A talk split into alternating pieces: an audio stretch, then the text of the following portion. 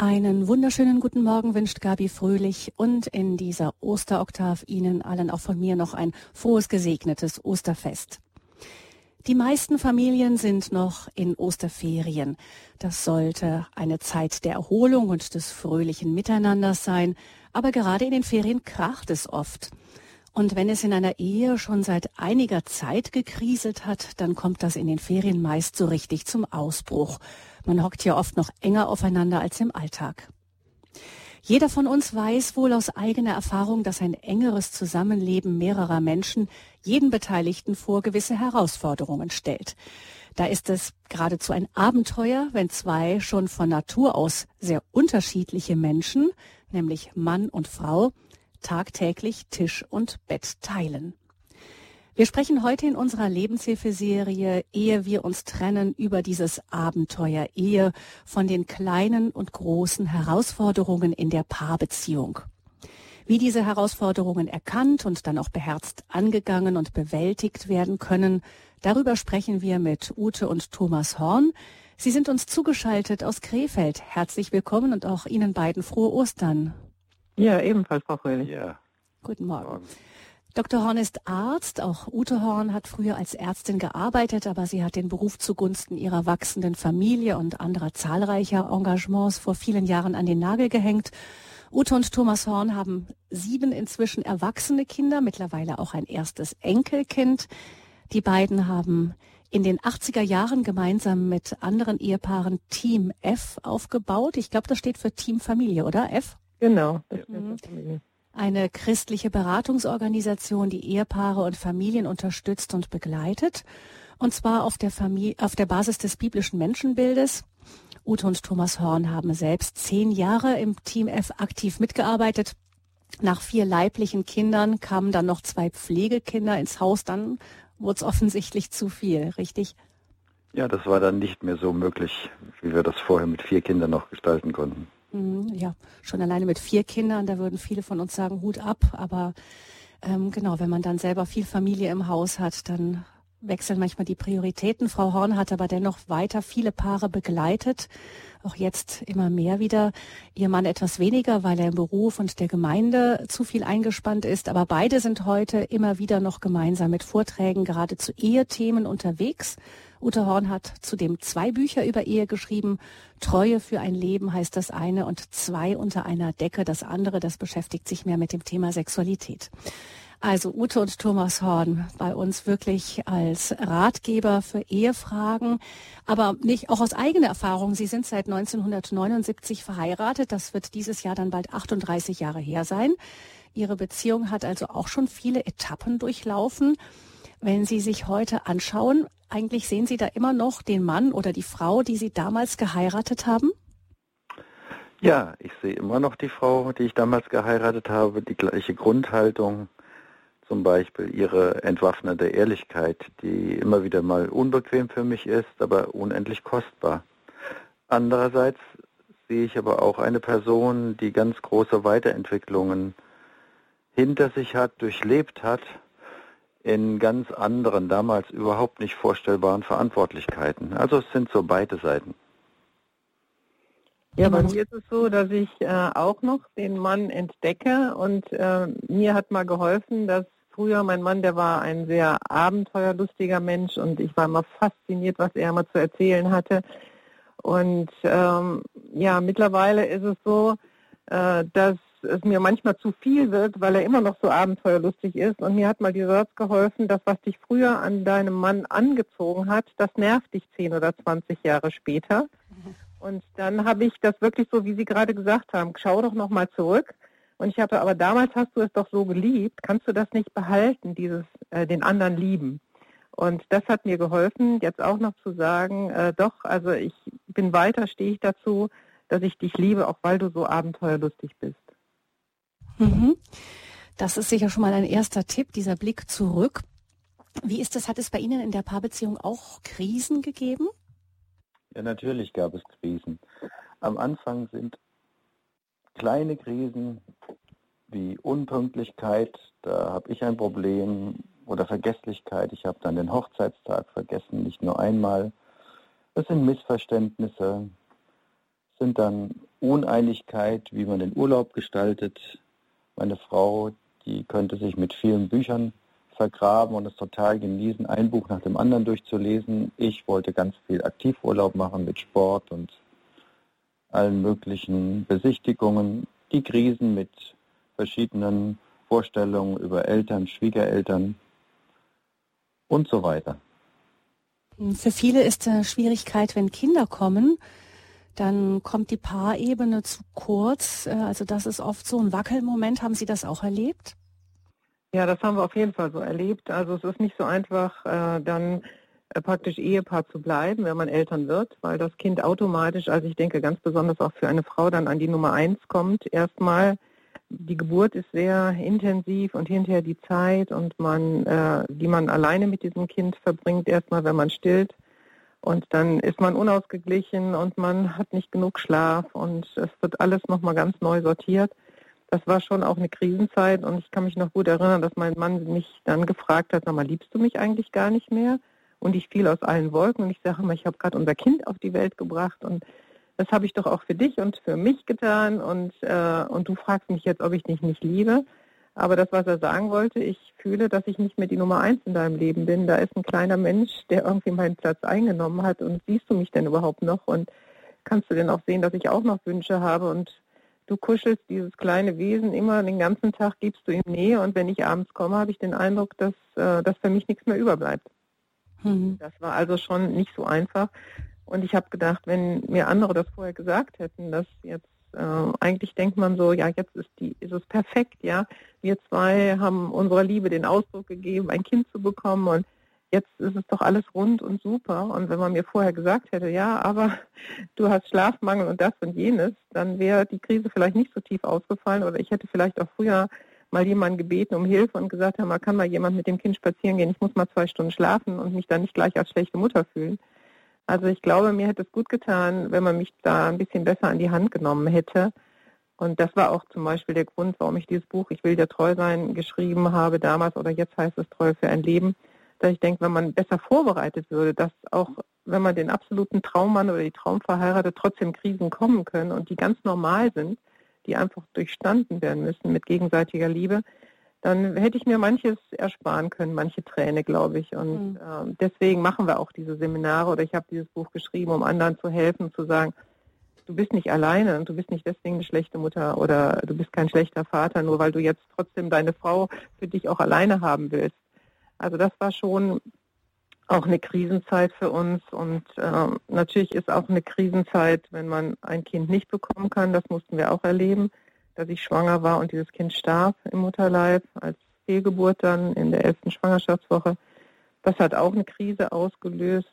Auch da kommt die unterschiedliche Verarbeitung von Mann und Frau mit Trauer umzugehen äh, dazu, dass ein Mann sagt, ja, ich habe es ja noch gar nicht richtig gesehen, du bist ja noch gar nicht dicker gewesen und für mich war das noch gar kein, kein Kind vielleicht in dem Sinne, dass ich mich darauf so eingestellt habe, wie du das schon die ganzen drei Monate gemacht hast. Und dann nicht zu sagen, ja, was bist du denn für ein Holzkopf an meiner Seite, sondern okay, Mann und Frau trauern auch anders, Mann und Frau gehen anders damit um. Und ich habe das Ganze ja wirklich erlebt, diese ganze Hormonumstellung und so. Das hat mein Mann ja auch gar nicht.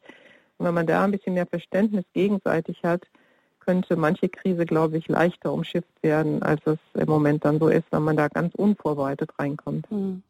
Also Krisen sind ähm, ganz normal in einer Paarbeziehung und auch das ist eben die Vorbereitung auf die Ehe ist oft, das denke ich, das haben viele erlebt, nicht so, dass sie wirklich auf diese Krisen gute Handwerkszeug mitbekommen haben, um die zu lösen. Das ist auch ein Grund, warum wir diese Serie in der Lebenshilfe und auch in anderen Sendungen bei Radio Horeb haben, ehe wir uns trennen, eben auch ein Beitrag dazu, Ehen stabil zu machen. Was hat denn ähm, das Schiff eher bei Ihnen dann doch so stabilisiert, dass es durch diese ganzen Krisen durchsegeln konnte?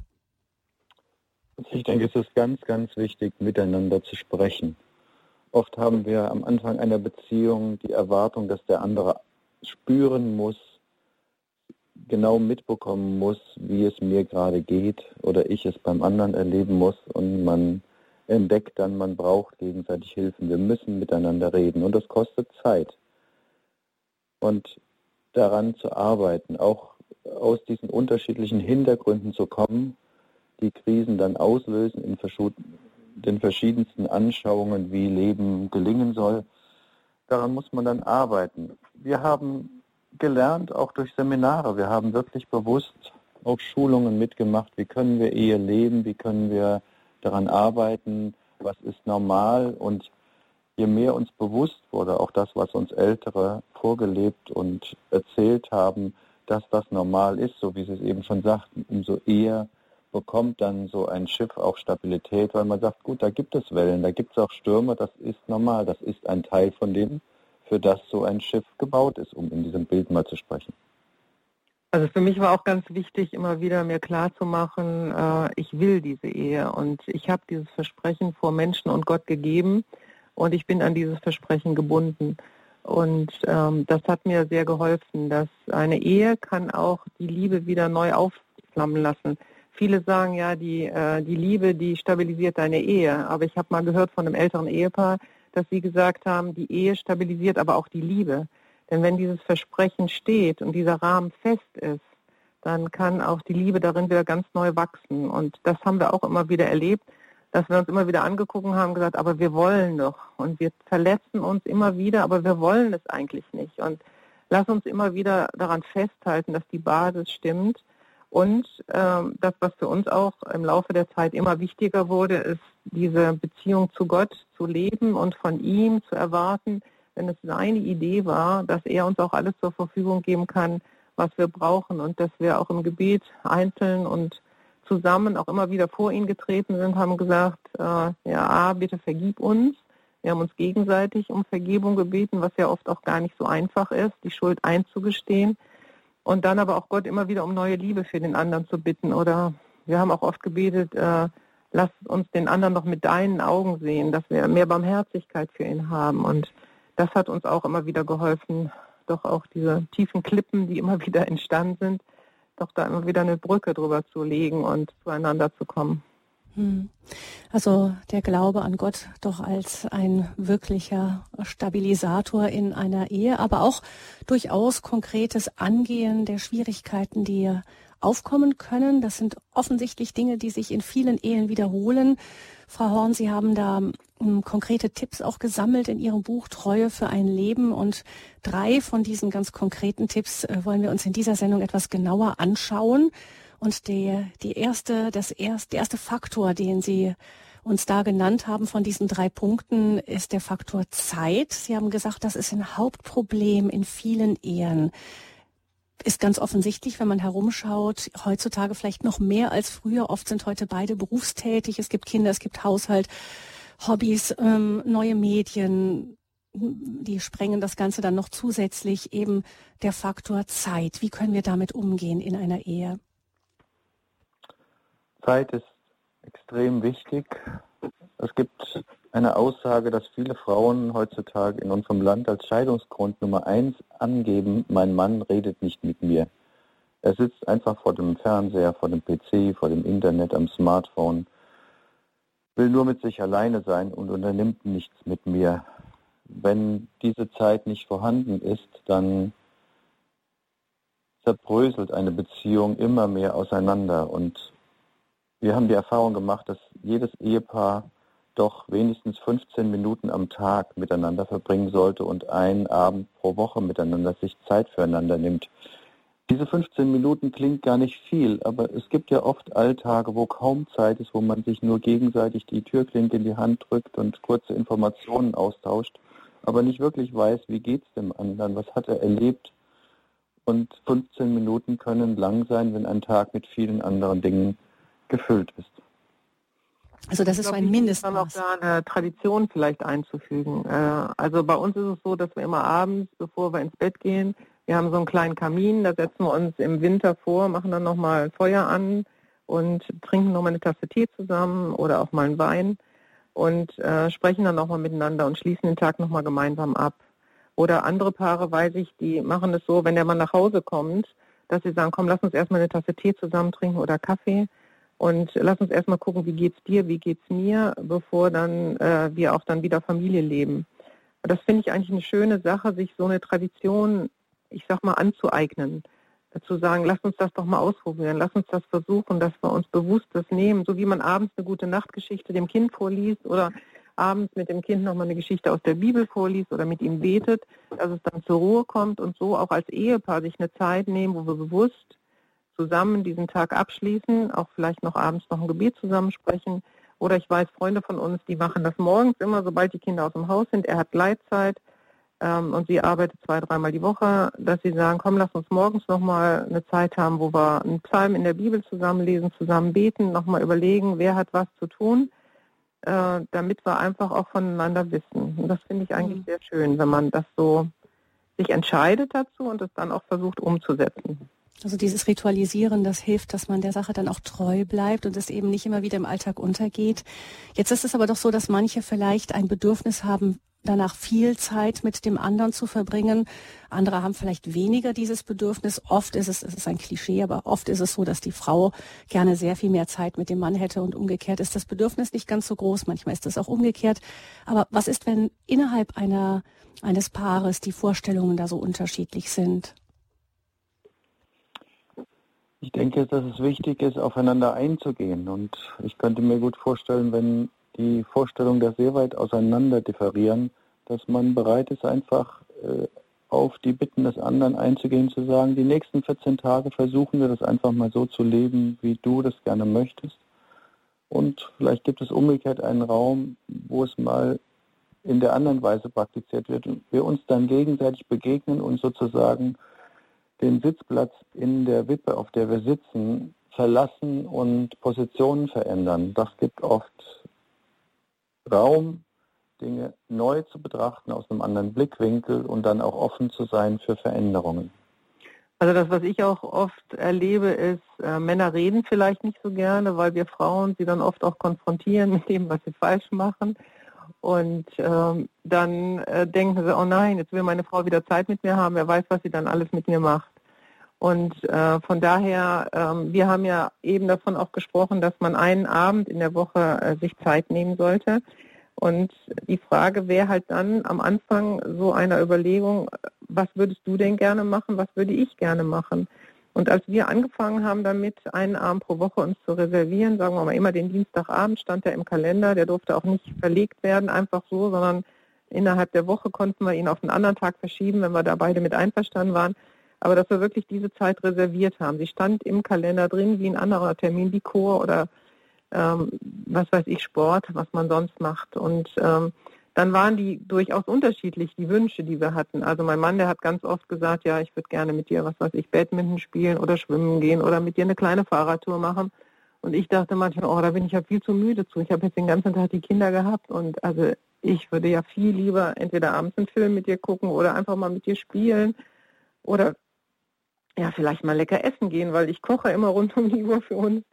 Und so waren die sehr unterschiedlich, die Vorstellungen, was wir an so einem Abend machen sollten. Und wir haben dann angefangen zu sagen, okay, an dem einen Abend darfst du entscheiden, an dem nächsten darf ich entscheiden, einfach um diesem Streit aus dem Weg zu gehen.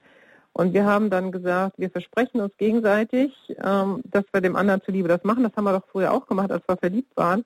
Da haben wir doch alles Mögliche gemacht, was uns auch gar keinen Spaß gemacht hat, nur um Zeit mit dem anderen zu verbringen und ihn für uns zu gewinnen. Und das haben wir ein Stück wiederentdeckt. Und äh, also mein Mann spielt zum Beispiel nicht gerne. Der hat immer gesagt, Spielen ist Zeitverschwendung. Und dann hat er mir zuliebe mitgespielt. Und mein Herz geht dann natürlich auch auf, wenn er mir zuliebe etwas macht. Umgekehrt habe ich dann angefangen, Fahrrad zu fahren. Aber auch da mussten wir ein Stück lernen, aufeinander äh, einzugehen, weil er ja viel besser war im Fahrradfahren als ich. Und er musste lernen, Rücksicht auf mich zu nehmen.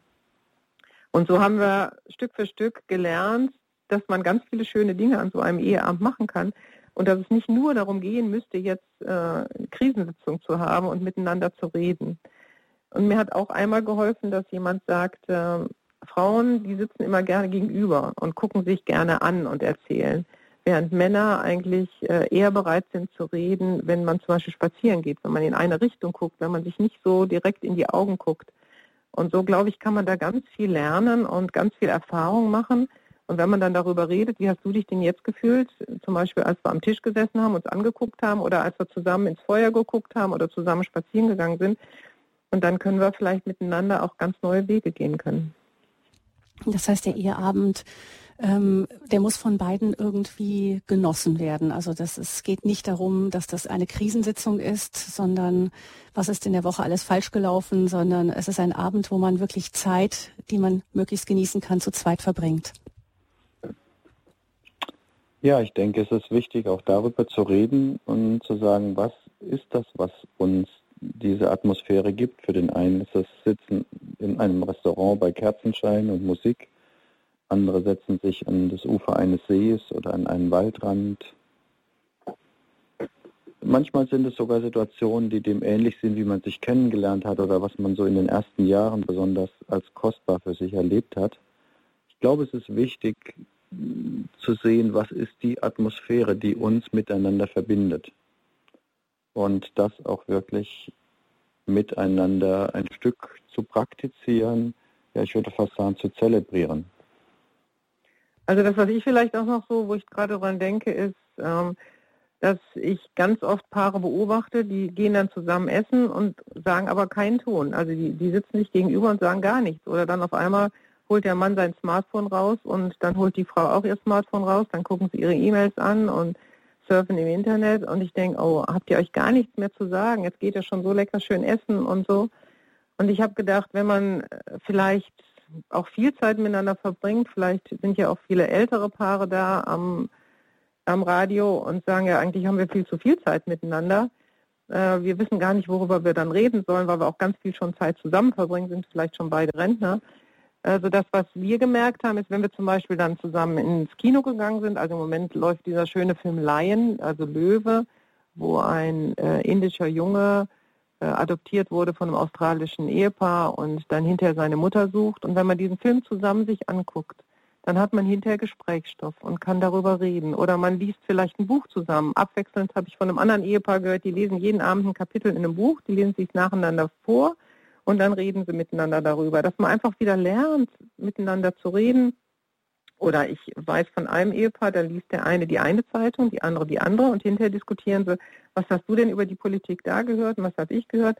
Und vielleicht muss man auch erstmal wieder lernen zu reden, wenn man vielleicht sich 10, 20, 30 Jahre nur um die Kinder gekümmert hat und man hat es ein Stück verlernt zu reden. Also es geht um Austausch, um Begegnung. Wie ist das mit äh, denjenigen, die halt kleine Kinder haben und die sagen oft, ähm, die Kinder sind äh, eben sehr präsent und dann und, und äh, bis, bis sie im Bett sind, sind alle K.O. Also oder man hat vielleicht auch nicht das Geld für einen Babysitter gerade in der jungen Familie. Was macht man dann? Ich glaube, dass es viele Möglichkeiten gibt, da kreativ zu sein.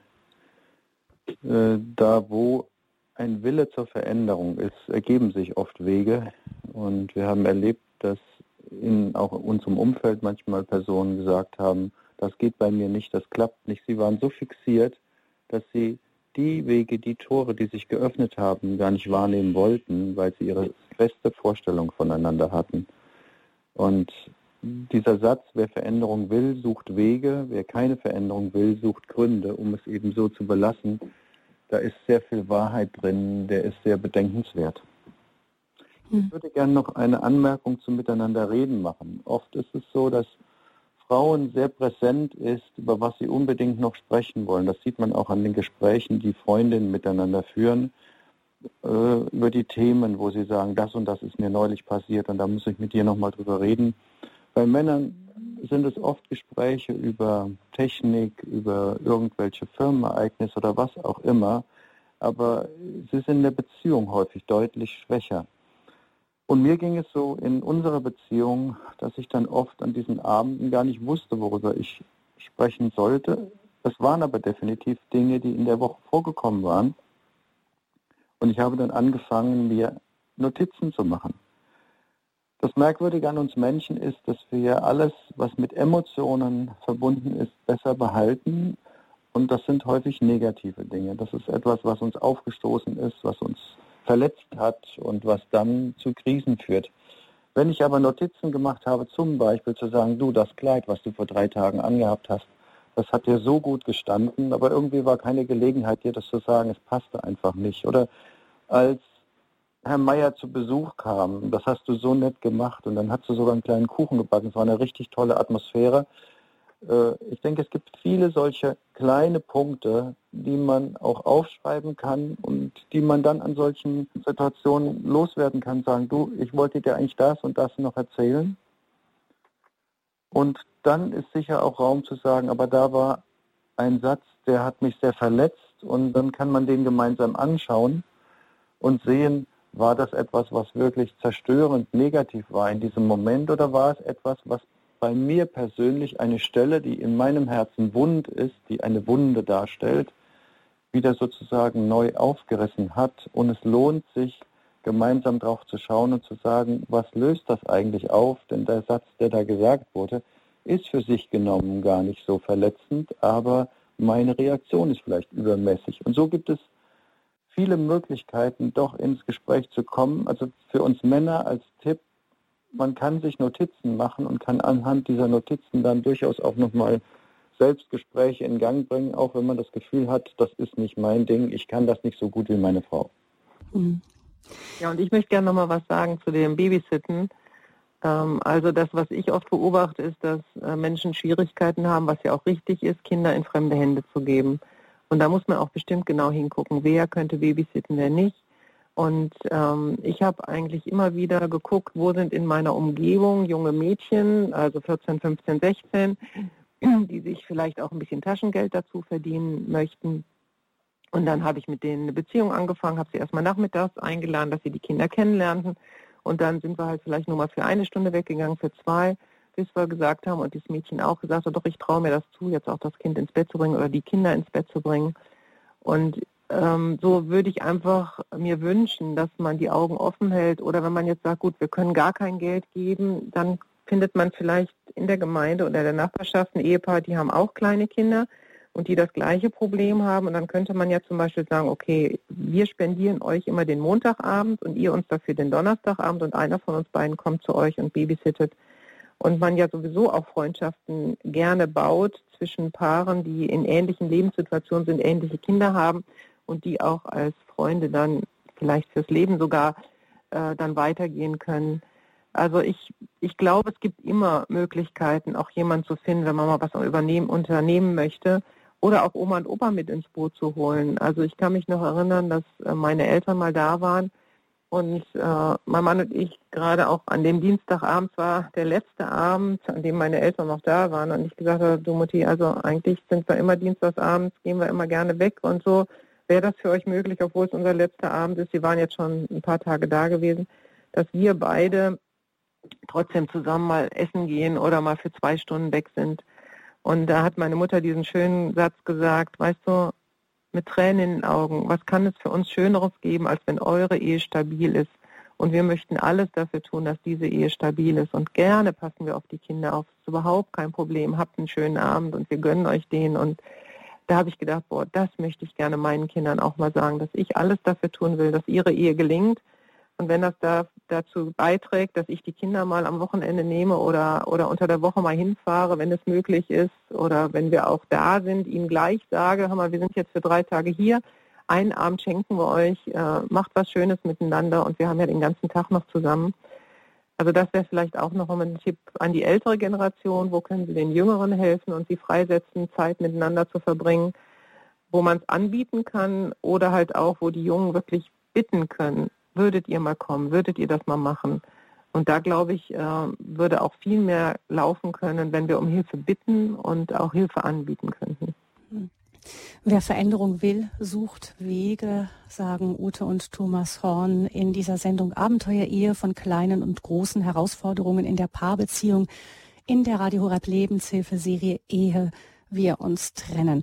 Wir hören jetzt etwas Musik und dann schauen wir auf noch zwei weitere Tipps, die mit Nähe und Distanz zu tun haben und mit der Achtung vor den unterschiedlichen Gaben und Fähigkeiten des anderen. Und dann geht es eben weiter, auch im Gespräch, später dann mit Ihnen, liebe Hörerinnen und Hörer.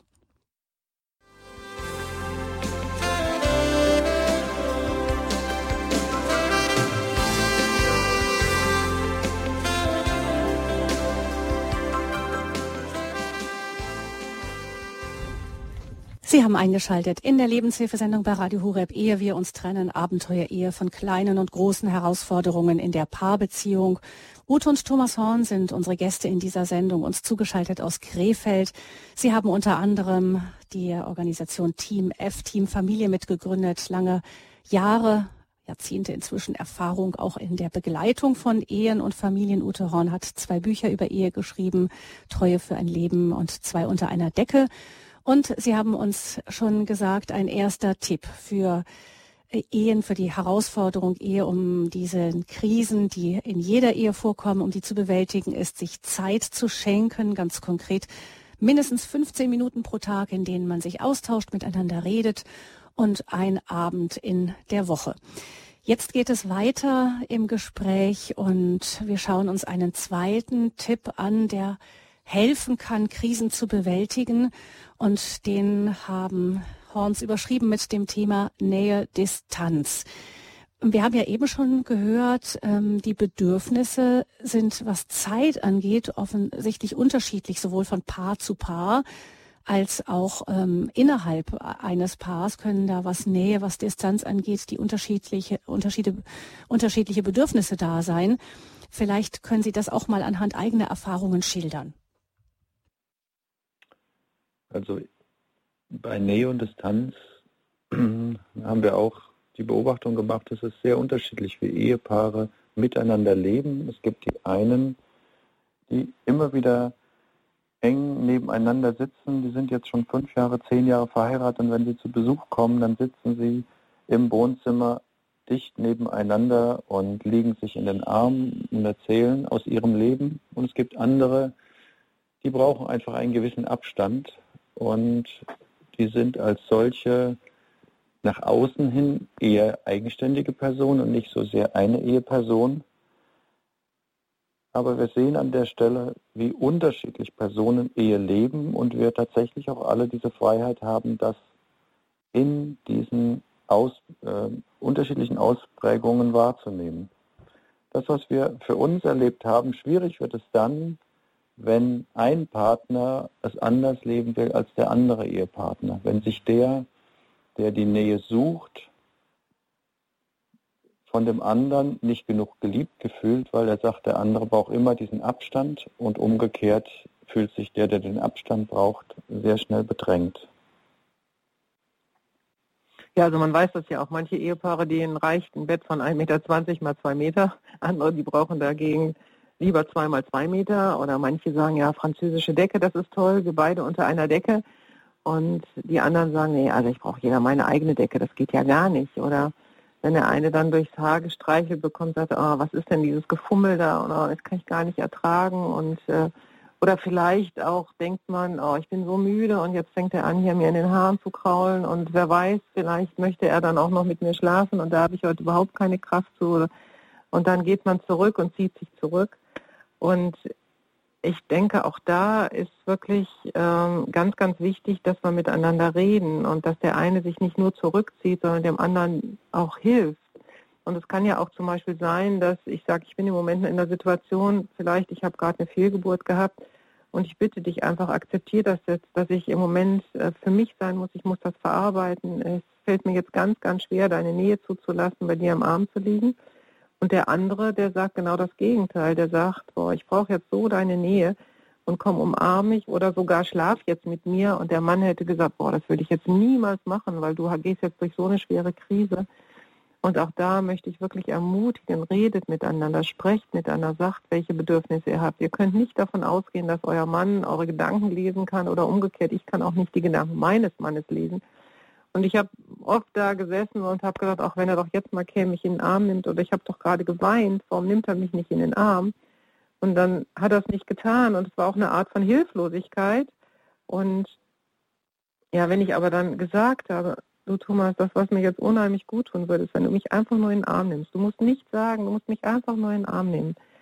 Und dann hat das so gut getan. Und ihm war auch geholfen, weil er dann wusste, was er tun kann. Und ich glaube, das einfach miteinander zu erleben und zu entwickeln, zu sagen, äh, zeig mir, was du brauchst und ähm, ich bin offen, das auch zu hören, was du brauchst. Und auch selbst wenn es für mich jetzt eine Fremdsprache ist, die du mir gerade erzählst, ja, ich habe vielleicht zu Hause auch nie erlebt, dass meine Mutter äh, mich auf den Schoß genommen hat oder mich gekuschelt hat oder es gab keine gute Nachtküsse, aber ich will es lernen. Und manchmal ist es aber auch so, was ja bei ganz vielen von uns Paaren ist, wenn wir verliebt sind, dann ist Nähe überhaupt kein Problem und wir können es kaum erwarten, beim anderen zu sein oder in seinem Arm zu liegen. Und dann gibt es vielleicht irgendeinen Punkt, und da kann man auch nochmal hingucken, gibt es irgendeinen Punkt, an dem sich das geändert ist, äh, hat, an dem das gekippt ist? Gab es irgendeine Verletzung, äh, die man nicht vergeben hat und die immer wieder aufsteigt und man deswegen äh, lieber weggeht oder sich zurückzieht in sein Strecken, Schneckenhaus und es aber auch noch nie angesprochen hat und der andere hat einfach gar keine Chance? Ist man bitter geworden, ist Unvergebenheit im Leben. Und das ist dann ganz wichtig und das drückt sich in der Nähe auch ganz besonders aus. Es kann aber auch ganz banale Gründe haben, dass vielleicht auf einmal der eine Mundgeruch entwickelt und ich auf einmal die Küsse nicht mehr mag oder der eine kommt verschwitzt äh, von der Arbeit nach Hause und rein und umarmt mich. Ich denke, boah, nee, diesen Schweißgeruch, der sollte sich erstmal duschen. Ich sag's aber nicht. Äh, also es kann ganz normale Gründe haben, die jeder verstehen kann und es kann aber auch so sein, dass man es halt nicht verstehen kann und sagt, hör mal, früher war das doch ganz anders. Was ist denn passiert? Warum ist es denn auf einmal anders? Oder es können auch Dinge sein, die halt schon weit zurückliegen in der Kindheit und man selber sich gar nicht versteht. Also uns ist das ganz oft so gegangen, dass wir denken, ich verstehe, ehrlich gesagt verstehe ich mich im Moment nicht. Also ich bin zwar 24 Stunden mit mir zusammen und ich müsste mich am besten kennen, aber ich weiß jetzt auch nicht, warum ich jetzt so reagiere. Und ich weiß zum Beispiel noch, dass, äh, dass ich ganz große Schwierigkeiten habe. Äh, mein Mann hat ja eben erzählt, dann kommen zwei zu Besuch und sitzen nebeneinander und äh, ja, und zeigen ganz deutlich, wie sie sich lieben und haben sich im Arm, dass ich einfach aus Respekt auch vor Menschen, die Singles sind oder die vielleicht gerade in einer schwierigen Ehesituation sind, äh, da ganz große Scheu habe, meine Liebe meinem Mann in der Öffentlichkeit oder bei anderen zu zeigen, weil mir das auch eine Frau mal gesagt hat, weißt du eigentlich, wie verletzend das ist, wenn ihr da rumturtelt? Und ich hätte auch gerne einen Partner, ich habe aber keinen Partner. Und wenn ihr aber jetzt ein bisschen auf Distanz gehen würdet, dann hätte ich nicht so Probleme damit. Und das ist etwas, was sehr früh in mich hineingelegt worden ist, mit Ende, mit Anfang 20 schon, wo ich merke, das hindert mich heute auch noch jetzt so, wie die zwei, die jetzt gerade bei uns zu Besuch waren und gekuschelt haben, da habe ich gedacht, ja, hätte ich auch machen können, aber irgendwas bremst mich. Und mein Mann kann das gar nicht verstehen, weil er sagt, ja, warum bist du denn so? Und dann habe ich drüber nachgedacht, habe gesagt, wann hat das eigentlich angefangen? Ja, das hat da angefangen dass ich aus Respekt vor anderen es nicht tue. Mittlerweile mache ich es aber auch, wenn jetzt, jetzt ein Ehepaar zu Besuch kommt, wo es ja gar kein Problem wäre, äh, mache ich es auch nicht. Und ich glaube, sich zu verstehen, auch in diesen Situationen, ist oft gar nicht so einfach. Hm. Ehe wir uns trennen, ist das Thema in dieser, äh, ist das Thema unserer Serie und wir sprechen eben über die kleinen und hera großen Herausforderungen in der Paarbeziehung. Ich möchte Sie, liebe Hörerinnen und Hörer, jetzt auch einladen, sich an dieser Sendung zu beteiligen. Wenn Sie Fragen haben an Ute und Thomas Horn, dann können Sie die jetzt in dieser Sendung loswerden. Aber jetzt vielleicht auch der Hinweis, wenn Sie keine Frage haben, die Sie gerne öffentlich stellen möchten im Radio, dann können Sie im Anschluss an diese Sendung auch die Hörernummer noch anrufen. Und ähm, Ute und Thomas Horn stehen auch im Anschluss noch für persönlichere Gespräche am Telefon zur Verfügung. Ich sage die Nummer jetzt aber schon durch. Sie gilt ab jetzt für Fragen in dieser Sendung. 089 517 008 008 ist die Hörernummer von Radio Horeb 089 517 008 008. Sie können jetzt anrufen und Ihre Fragen stellen. Wenn Sie eher ein persönliches Gespräch wünschen, dann bleibt diese Nummer dann auch im Anschluss an die Sendung noch bestehen, damit Sie dann auch persönlich mit Horns sprechen können. Ähm, ja, Sie haben eben gesagt, schon ähm, Nähe, Distanz, das ist dann oft eine Schwierigkeit, wenn, wenn da unterschiedliche Vorstellungen sind. Das kann aber gelöst werden, wenn man miteinander spricht, wenn der eine vielleicht versteht, dass die Distanz, die der eine sucht, nicht bedeutet, dass er den äh, nicht liebt. Auf der anderen Seite kann vielleicht derjenige, der mehr Distanz sucht, verstehen, dass der andere, um sich geliebt zu fühlen, auch mehr Nähe braucht und sich auch sagen, vielleicht gibt es da etwas, was ich auch einfach dazu lernen kann an einer Sprache, die mir vielleicht nicht von Natur aus so zu eigen ist. Ähm, das Thema Sexualität haben Sie eben schon angesprochen, kurz gestreift, aber ich denke, das ist ein Thema, das in vielen Ehen, wo da wo es da ähm, zu Schwierigkeiten kommt, weil da eben die Bedürfnisse unterschiedlich sind, auch gerade weil Mann und Frau ähm, Sexualität einfach anders leben und erleben. Auch, auch da wahrscheinlich das Gleiche reden und aufeinander zugehen, oder? Ja. Ich glaube, wir haben falsche Vorstellungen von dem, wie wir miteinander leben. Also ich denke, wir haben oft diese falsche Vorstellung, wenn der andere mich wirklich liebt, dann muss er verstehen, was ich jetzt brauche. Und wir sind jetzt so lange verheiratet und ich merke, viele Dinge erahne ich nicht, was meine Frau braucht. Und umgekehrt ist es auch so. Und wir müssen darüber sprechen. Und so ähnlich ist es in der Sexualität auch, dass wir miteinander sprechen sollten und dass wir wirklich damit umgehen, wie können wir Sexualität leben. Eine unserer großen Fragen war, wie häufig wollen wir miteinander schlafen? Und wir haben gesehen, wir haben ganz unterschiedliche Bedürfnisse. Und wir gehen dann, wie gehen wir dann mit dieser Unterschiedlichkeit um? Oder es gibt so eine Vorstellung, Sexualität kann nur dann stattfinden, wenn die Atmosphäre wunderbar ist, es überhaupt keine Probleme zwischen beiden Ehepartnern gibt, beide völlig entspannt, erholt sind und so Idealvorstellungen sind und man dann sagen muss, findet es dann überhaupt noch statt? Wir haben für uns erlebt, dass eine große Entspannung in die Sexualität kam, als wir begonnen haben, auch zu überlegen, an welchen Tagen wir dann miteinander schlafen können und uns entsprechend vorbereiten und darauf einrichten können. Dass es dann auch so war, dass nicht einer hofft und bangt, es geschieht wieder und dann passiert es wieder nicht, nächsten Abend hofft und bangt er und es passiert dann wieder nicht. Also bei uns war es so, dass ich der war, der häufiger mit meiner Frau zusammen sein wollte und immer diese Enttäuschung dann letztlich auch zur Distanz führen können. Und mit der Einführung zu sagen, wir bestimmen bestimmte Abende, an denen wollen wir einfach miteinander schlafen. Wir planen das fest ein, haben eine enorme Freiheit hineingegeben in die Sexualität, obwohl es am Anfang eher wie ein Widerspruch aussieht. Auch da miteinander reden, Lösungen suchen, wenn es ganz hart auf hart kommt, vielleicht auch sich Hilfe holen.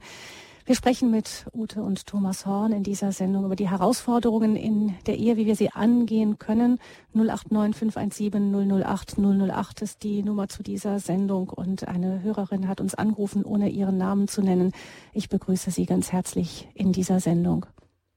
Ja, hallo, vielen Dank, dass ich äh, sprechen darf oder eine Frage stellen darf. Ja, wir hören Sie. Ach so, ja, Sie, ja, Sie sind, wir, sind, wir hören Sie schon. Sagen, ja, genau. Erstmal wollte ich sagen, ich bin ganz durch Zufall jetzt bei der Autofahren auch bei der Sendung hängen geblieben und also erstmal, ich finde es ganz toll, es gibt mir sehr, sehr viel jetzt zu hören. Ähm, ich bin auch in einer sehr, sehr schwierigen Partnerschaft mit zwei kleinen Kindern und wir sind so, ein, ich denke, an einem Scheideweg, wo man auch entscheiden muss, ob man zusammenbleibt oder nicht. Und für mich ist mal, also die Frage, die mich so beschäftigt, ist diese inneren Monologe. Also ich habe das Gefühl, dass ich den ganzen Tag auch im Zusammensein äh, mit ihm eigentlich nur noch innere Monologe führe, wo ich mir denke, ah, du nervst mich, du, du machst das falsch, du machst das. Und ich komme, auch wenn ich dann alleine bin und äh, Zeit hätte, eigentlich zur Ruhe zu kommen, nachzudenken, ich kann diese Monologe nicht mehr abstellen. Und mhm. ja, ich, ich, dank, ja, ich danke Ihnen sehr herzlich, dass Sie diese Frage gestellt haben. Ich denke, ich möchte das Ihnen einfach nur mal sagen. Ich denke, das ist wirklich etwas, was viele kennen. Das ist nichts ganz Außergewöhnliches, aber vielleicht ein typisches Zeichen für Krisen, wenn man nicht mehr miteinander reden kann, dass man sich im Kopf dann immer das sagt, was man dem anderen eigentlich gerne sagen würde, aber man sieht keine Chance, es ihm irgendwie zu vermitteln. Hm. Ja, genau. Und vielleicht ein Tipp, was Sie mir auf den Weg mit könnten geben ja, können. wir geben das sehr gerne an. Ja, vielen Dank. Wir geben das gerne an Ute und Thomas Horn weiter. Was ja, also ich kenne das auch und äh, also ich kann den Tipp geben, sich mal eine Woche zu verbieten, irgendetwas Negatives über diese Person zu denken und nur das Positive durchzulassen. Also wir haben oft einen Filter, dass wir nur noch das Negative denken und jetzt einmal sagen, ich formatiere meinen Computer komplett neu und ich lasse jetzt nur das Positive durch.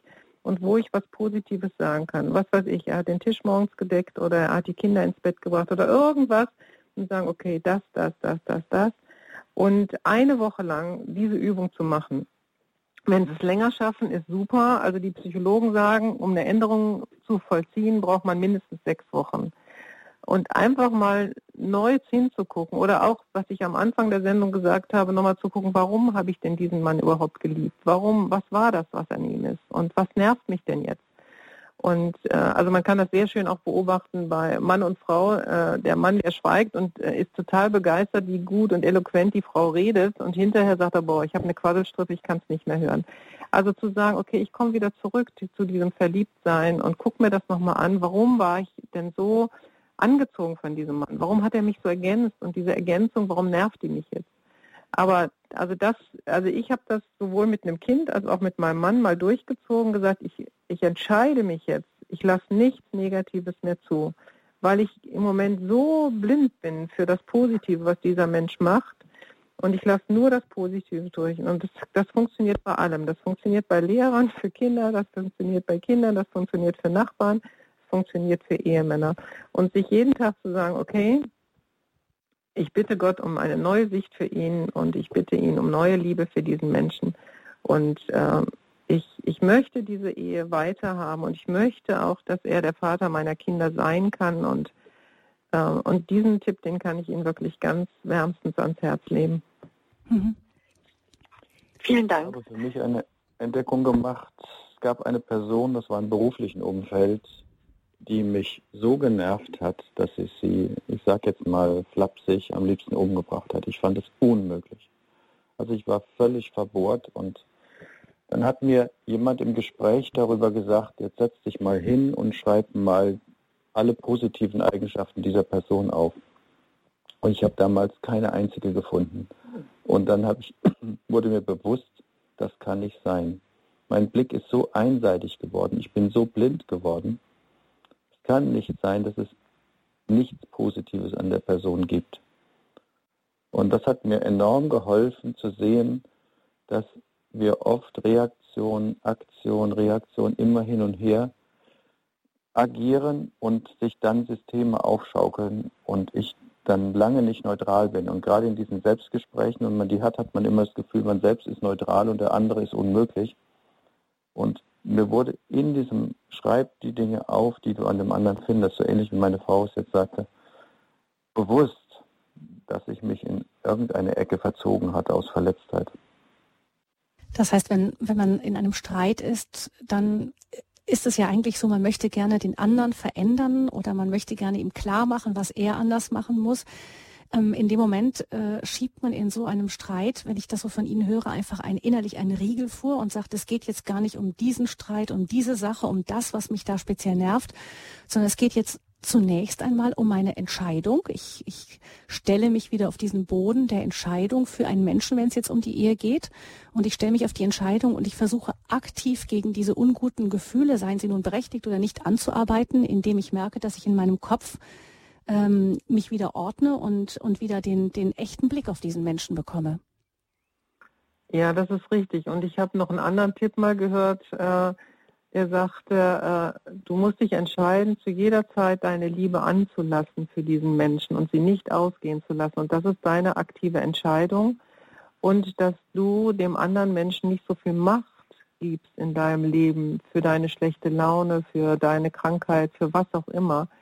Denn wenn du dem anderen die Schuld gibst, dann hörst du auf, selber nach Veränderungen zu suchen. Dann hast du ja einen Sündenbock. Dann weißt du ja, weil er so und so ist, deswegen habe ich schlechte Laune, deswegen geht es mir nicht gut und so. Aber diese Macht darf eigentlich kein anderer Mensch über dich haben. Und das hat mhm. mir auch mal geholfen, äh, neue Wege zu gehen, zu sagen, okay, ich entscheide mich jetzt jeden Morgen, meine Liebe für diesen Menschen anzulassen. Das ist meine Entscheidung, ihn zu lieben. Das ist unabhängig davon, wie der andere ist. Ich entscheide mich dazu. Hm, es gibt auch ein relativ bekanntes Buch, Danny Silk, Lass deine Liebe an. Genau. Da wird dieser Weg ganz eingehend beschrieben. Also ein Weg, der eine große innere Freiheit führt, weil meine Liebe nicht mehr abhängig ist vom anderen, von seinem Verhalten, sondern ähm, auf meine Entscheidung aufbaut. Und das, hm, so auch dieser Autor, bewirkt oft die Veränderung dann. Ja, und das ist ja letztendlich bedingungslose Liebe, ne? die jedes Kind sich wünscht, die jeder Ehepartner sich wünscht, nach dem Motto, liebe mich nicht nur wenn ich gut zu dir bin, sondern eigentlich brauche ich noch mehr deine Liebe, wenn, wenn ich es einfach im Moment selber auch nicht packe und wenn ich es nicht schaffe. Und, und irgendwann ist man dann halt so in seiner Ritterrüstung und ist nur noch am Kämpfen und sich verteidigen und dann können beide gar nicht mehr miteinander umgehen. Die Liebe, die halt in Jesus Christus die Vollkommenheit da erfährt. Mhm. Und ich glaube, jeder kennt diese Situation. Mhm. Jeder kennt sie. Ich hoffe, wir haben Ihnen ein wenig geholfen Ja, alles, vielen Dank. Alles Gute Ihnen und wirklich von Herzen Gottes Segen auch für Ihre Beziehung. Ja, bitte weiter so schöne Interviews. Danke. Tschüss. Ähm, ja, die, wir haben jetzt, also ich denke, da ist der nächste Punkt schon angeklungen von dem, was wir gerade eben gesagt haben. Nähe, Distanz war es einmal eben. Manchmal ist es sehr schwer, auch sich die Nähe des anderen überhaupt noch zu wünschen. Da gibt es dann eine, geht's, das ist der Moment, wo eine große innere Arbeit auch der eigenen Umkehr vielleicht, was ist Liebe überhaupt, wo wir vielleicht, früher ist sie uns zugeflogen, der andere hat die Liebe in mir ausgelöst, dann kommt der Punkt, wo ich mich dann auf eine innere Entscheidung stelle und beschließe, diese Liebe, umson Liebe umsonst zu schenken und dadurch auch eine Situation zu verändern. Ähm, aber auch eben ist schon angeklungen, ähm, ich beschließe mir mal nur die positiven Gedanken aufzuschreiben ähm, oder durchzulassen eine Zeit lang in meinem Kopf. Also die Achtung vor den unterschiedlichen Gaben und Fähigkeiten, das war der dritte Punkt, den Sie uns genannt haben, von vielen Punkten, die man sagen könnten, um eine Ehe durch eine Krise hindurch zu manövrieren. Ähm, das ist ja manchmal, haben Sie ja vorhin, es klang eben immer wieder schon an, gerade die Punkte, die einen früher vielleicht angezogen haben. Man ist vielleicht ein stillerer Typ und der andere ist so lebendig und quirlig und auf einmal fängt das an, furchtbar zu nerven. Äh, wie kann man da die Kurve wieder ins Positive kriegen, ohne einfach jetzt äh, nur zu sagen, ach, früher fand ich das noch toll. Das hilft mir vielleicht manchmal nicht, dass ich es dann jetzt wieder toll finde auf einmal, weil jetzt habe ich es im Alltag ja ständig. Das kann manchmal eine richtige Krise sein. Ich habe am Anfang der Sendung kurz angedeutet, dass ich eigentlich schon, als wir uns kennengelernt haben, ein großes Problem mit Unpünktlichkeit hatte und meine Frau ist so das Gegenteil. Die kann ihren Tag wunderbar strukturieren, sehr pünktlich sein. Ich erzähle eine Szene aus unserer relativ jungen Ehe damals. Wir sind unterwegs zu einem Gottesdienst, es ist schon relativ spät. Am Straßenrand steht ein Anhalter und ich sage zu meiner Frau, hinten im Auto die anderen Kinder, sollen wir den nicht mitnehmen? Und meine Frau, nein, dann kommen wir zu spät. Und ich antworte, du wärst sicher auch kein barmherziger Samariter gewesen, der kam nämlich auch zu spät, nachdem er den überfallenen Mann versorgt hatte. Mhm. Ja, also das hat natürlich gesessen bei mir. Ich saß im Auto, wir sind in den Gottesdienst gefahren, aber ehrlich gesagt, die Predigt habe ich nicht mehr mitgekriegt, weil ich hatte meine Predigt schon von meinem Mann bekommen. Du wärst auch kein barmherziger Samariter gewesen. Und immer wieder ging das in meinem Kopf hin und her. Das kann doch nicht wahr sein. Ich habe so viele Kinder, ich muss barmherzig sein. Ich glaube an Gott, da muss man auch barmherzig sein. Ich habe auch ganz viele Frauen hier, die immer wieder meinen Rat suchen, da bin ich auch barmherzig. Wieso behauptet mein Mann, ich bin nicht barmherzig? Und wieso wirft er mir jetzt vor, nach dem Motto, äh, das mit der Pünktlichkeit? Und also ich saß total im Keller und war fix und fertig. Und ja, das ging dann weiter die nächsten Tage. Immer wieder habe ich darüber nachgedacht, dass meine Stärke der Pünktlichkeit, dass man die doch nicht so negativ auslegen könnte, wie er das jetzt gemacht hat. Und dann fiel mir aber doch einiges ein und ich glaube, ich habe was verstanden, dass jede Stärke, also jetzt meine Stärke der Pünktlichkeit, hat aber eine Kehrseite der Medaille und diese Kehrseite war Unbarmherzigkeit. Also ich hätte es wirklich nicht geschafft, diesen Mann mitzunehmen, irgendwo noch hinzufahren und dann vielleicht fünf Minuten zu spät zum Gottesdienst zu kommen. Ich sage jetzt mal selbst, wenn ich von Gott den Auftrag gekriegt hätte, das zu tun, wäre es mir wahrscheinlich schwer gefallen, weil ich so auf Pünktlichkeit getrimmt war und ich habe auch so an viele Szenen aus meinem Leben gedacht. Habe gedacht, ja, wenn, der, wenn das Telefon klingelt und ich habe aber beschlossen, wir gehen, dann bin ich nicht mehr an das Telefon gegangen. Mein Mann sagte, es kann doch wichtig sein, lass uns noch dran gehen. Nein, ich sage, der Anrufbeantworter kann doch seinen Dienst tun. Und Thomas, ehrlich gesagt, wie oft ist es wirklich wichtig, wenn wir noch dran gehen? Und dann kommen wir wieder zu spät. Und das heißt ja dann nicht, ja, der Thomas Horn, der kommt zu spät, die Ute Horn wäre ja pünktlich. Nein, das heißt dann immer, die Horns kommen mal wieder zu spät. Und das fiel mir ja sowieso noch schwerer, dass ich dann auch noch wegen, wegen seiner Unpünktlichkeit wurde ich mit in den gleichen Topf gestellt. Auf jeden Fall habe ich dann aber auch gemerkt, dass ähm, viele Menschen haben mir gesagt, boah, sie haben richtig Angst, mich zu besuchen, wenn sie fünf Minuten zu spät kommen. Mein Blick, der würde ja, würde ja wirklich töten können. Oder ein junger Mann, der hat da mal geklingelt und lief sofort auf die Toilette. Ich sage, was ist denn jetzt los? Er sagt, wenn ich ja zu Hause auf die Toilette gegangen wäre, dann wäre ich ja wieder zu spät gekommen, dann hättest du mich wieder bestraft. Und ich dachte, oh Mann, mein Mann scheint recht zu haben. Ich bin gar nicht barmherzig. Und meine Lösung war dann, dass ich gesagt habe, okay, Jesus, ich bin so stolz auf meine Pünktlichkeit und das hindert mich eigentlich auch deine Stimme in dem Punkt zu hören. Und ich lege jetzt meinen Maßstab an Pünktlichkeit, den lege ich auf deinen Altar. und ich möchte jetzt deinen Maßstab von Pünktlichkeit für mich haben. Und ich will auch bereit sein, unpünktlich zu sein, wenn du das von mir möchtest. Wenn zum Beispiel jetzt eine, Nachbarin klingelt und hat einen Herzinfarkt und ich bringe sie dann in die Klinik und äh, bin dann halt nicht im Gottesdienst oder was auch immer passieren kann. Das war jetzt so mein Beispiel. Und ähm, ja, mir wurde auch klar, ich habe ganz oft Druck ausgeübt auf meine Familie, auf die Kinder, auf meinen Mann. Wegen dieser Unpünktlichkeit und der Pünktlichkeit gab es so oft Stress in unserer Familie. Und das war für mich eine richtige Befreiung, das hm. zu erleben und auch zu begreifen, dass Pünktlichkeit nicht nur positiv ist, sondern auch eine negative Seite hatte. Und umgekehrt wirklich diese Unpünktlichkeit meines Mannes auch ganz viel mit seiner Barmherzigkeit zu tun hat. Hm, das heißt also, die, ähm, es geht nicht, die Pünktlichkeit ist kein absolutes Kriterium, nicht ein absolutes Ideal, sondern ähm, sie wird, äh, sie hat, sie unterwirft sich dann nochmal anderen Maßstäben. Genau, so würde ich das sagen. Und es passierte dann was ganz Tolles mit meinem Mann. Ich denke, wir hatten vorhin diesen Satz, wer Veränderung will, sucht Wege und wer keine Veränderung will, sucht Gründe. Und jemand, der unpünktlich ist, und so war es bei mir auch, hat in der Regel ganz viele Gründe und ganz viele Entschuldigungen.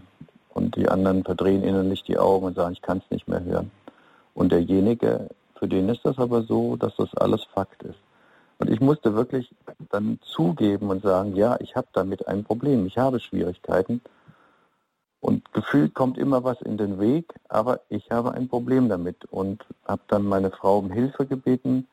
Und wir haben dann gesehen, dass ich mit Zeit nicht so gut umgehen kann, dass ich da nicht so orientiert bin und haben daran gearbeitet. Es hat sich deutlich geändert. Es ist so, dass es nicht völlig aufgelöst ist, aber es ist eine deutliche Änderung. Das heißt, auch ich musste von dieser Seite wegkommen, zu sagen, so bin ich halt, musst mich so nehmen und konnte dann Veränderungen erleben, als ich zugegeben habe, ja, ich habe damit ein großes Problem. Aber was hat Ihnen, was hat das, was hat Ihnen dabei geholfen, das so einsehen und zugeben zu können? Letztlich hat mir der Glaube geholfen, dass wir im Glauben an Jesus Christus der Wahrheit ins Auge sehen können. Und Jesus Christus sagt ja, ich bin die Wahrheit, dass wir wirklich auch in einen Spiegel gucken können und sagen, ich bin bereit, die Dinge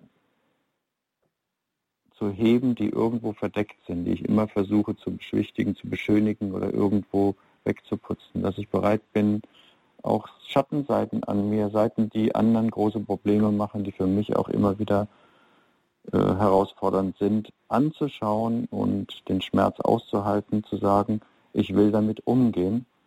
Und dann kann ich beide Seiten ansehen. Dann kann ich auch eine Barmherzigkeit sehen und ich kann sehen, es ist aber damit verknüpft, dass es immer wieder auch damit Probleme gibt und nicht alle diese Entscheidungen sind richtig. Oft ist meine Unpünktlichkeit dann eben selbst gemacht. Hm, das heißt, so kommt man aus einem Streit heraus, wenn beide ähm, aufhören, den anderen verändern zu wollen, sondern eben das Veränderungspotenzial in sich selbst auch entdecken. Ja, genau. Hm. Wir haben eben auch schon mal gehört, es gibt in einer Ehe immer wieder auch Streit. Das ist, gehört, ist normal. Es wäre sehr seltsam, wenn das nie vorkommen würde. Ähm, wie streitet man denn richtig? Wir haben gehört, es gibt auch Streite, wo, wo sich Fronten verhärten. Es gibt den Streit, wo vielleicht ähm, beide anfangen zu verstummen irgendwann, weil sie das Gefühl haben, beim anderen sowieso nicht durchzukommen. Ähm, wie, streitet man richtig? Also da gibt es einiges, was wir lernen durften. Also das, was bei uns ganz oft war, ist, dass wir nicht beim Thema geblieben sind. Also ich nenne dieses schöne Beispiel von Loriot. Ja, also mein Mann liebt weich gekochte Eier. Und ja, ich sag gut, ich mache uns welche und sie waren dann hart. Ne? Und er dann sagt, na, das Ei ist hart, ne? Ich mag keine harten Eier. Und ich dann sagte, ja, also ist aber jetzt passiert, was soll ich denn jetzt daran ändern? Und wenn er dann vielleicht sagen würde, naja, also Kochen ist sowieso nicht deine Stärke. Und dann habe ich gesagt, ja, also du, du machst aber auch das, überhaupt nichts im Haushalt, du könntest auch mal lernen zu kochen. Und irgendwann waren wir dann bei dem Punkt, ja, also wir hätten wahrscheinlich gar nicht heiraten sollen. Also diese Streitspirale wird dann ausgelöst, dass man nicht beim Thema bleibt. Ganz einfach wäre es gewesen, wenn er gesagt hat, das Ei ist hart, zu sagen, ja, tut mir leid, dass es jetzt wieder passiert ist, äh, komm, lass uns zusammen neue kochen und dann nehme ich die für einen Salat oder so. Damit wäre das sofort erledigt gewesen, wenn ich beim Thema bleibe. Und das haben wir ganz mühsam in unserer Ehe gelernt, dass wir gesagt haben, okay, du wirfst mir jetzt nicht vor, dass ich den Mülleimer nicht rausgebracht habe, sondern lass uns jetzt beim Ei bleiben. Und das haben wir uns gegenseitig immer wieder gesagt, lass uns das eine abhaken. Gerne können wir gleich auch noch über den Mülleimer reden, aber jetzt reden wir nur über das Ei. Wie können wir das entkrampfen, dass wir uns nicht hier gegenseitig alles Mögliche an den Kopf sagen, was wir hinterher dann nicht zurücknehmen können. Und weil wir nur gesagt haben, weil wir so wütend waren. Und eigentlich, ehrlich gesagt, ist das denn nicht egal ob ein Ei hart oder weich ist. Man, wir haben noch zwei im Kühlschrank, komm, lass uns neue kochen. Und dann war es vielleicht sogar so, dass er es auch hart gekocht hat. Und dann konnten wir beide darüber lachen. Also ich glaube, das ist ein ganz, ganz wichtiger Tipp. Den kann ich nur jedem weitergeben, beim Thema zu bleiben. Also ein Tipp. Ratschlag wäre. Mhm. Ich würde gerne gleich noch hören, was Sie auch noch dazu sagen haben, Herrn. Aber es gibt noch eine Hörerin, die noch in dieser Sendung anrufen wollte. Es ist Frau Neuwieser, die uns aus Ebersberg anruft und ich möchte ihr noch kurz Gelegenheit geben, noch eine ähm, Frage zu stellen oder etwas beizutragen. Grüße Sie. Grüß Gott. Ich wollte zu dem Thema Ehe einen Satz von Friedrich Bonhoeffer einbringen, äh, der zu meditieren lohnt. Ich bin jetzt selber 39 Jahre mit meinem Mann zusammen und seit 35 Jahren verheiratet, also durchaus Ehe und Krisen erfahren. und der Satz Bonhoeffers, nicht die Liebe trägt die Ehe, sondern die Ehe trägt mhm. die Liebe. Ja, das ist das Zitat, das wir eben schon auch gehört haben von Frau Horn, die das auch schon mal genannt hat.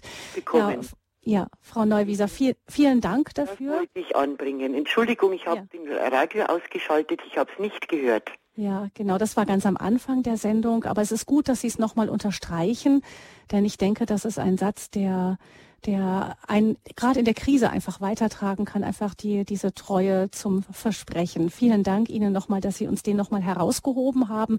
Vielleicht Herr Horn nochmal zum Schluss. Ähm, genau, Sie hatten zum Punkt Streit, was, wie ist eine gute Streitkultur, auch noch eine kurze Anmerkung.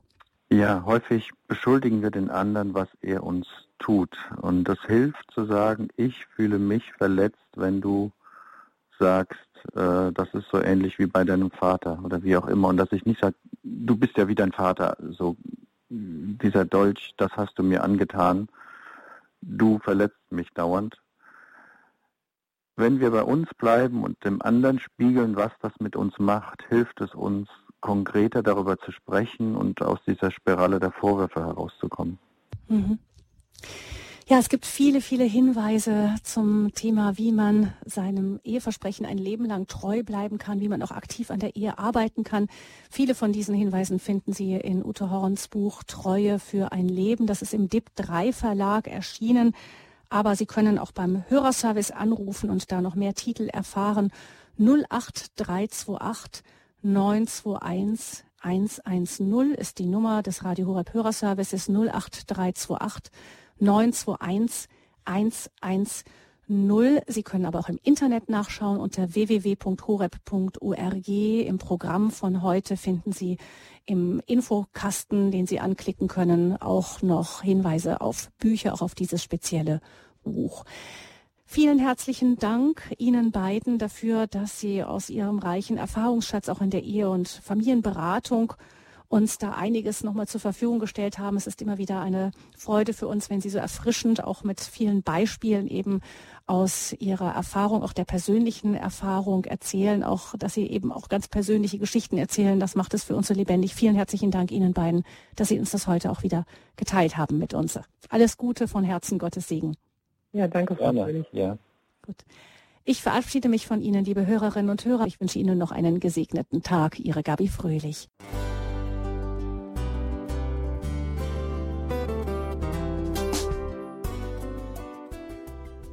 Liebe Zuhörerinnen und Zuhörer. Vielen Dank, dass Sie unser CD- und Podcast-Angebot in Anspruch nehmen. Wir freuen uns, dass unsere Sendungen auf diese Weise verbreitet werden. Dieser Dienst ist für Sie kostenlos. Für uns ist er allerdings mit einem nicht unerheblichen finanziellen Aufwand verbunden. Deshalb sind wir für jede Spende dankbar. Alle Bankverbindungen unserer Spendenkontos können Sie über unsere Homepage horeb.org unter dem Menüpunkt Spenden einsehen. Dort besteht auch die Möglichkeit, online zu spenden. Natürlich nach den neuesten Sicherheitsstandards. Sie können diese Informationen auch bei unserem Hörerservice unter der Telefonnummer 08328 921 110 erfragen. Ich wiederhole die Rufnummer 08328 921 110. Vergelt's Gott für Ihre Unterstützung. Ihr Pfarrer Kocher.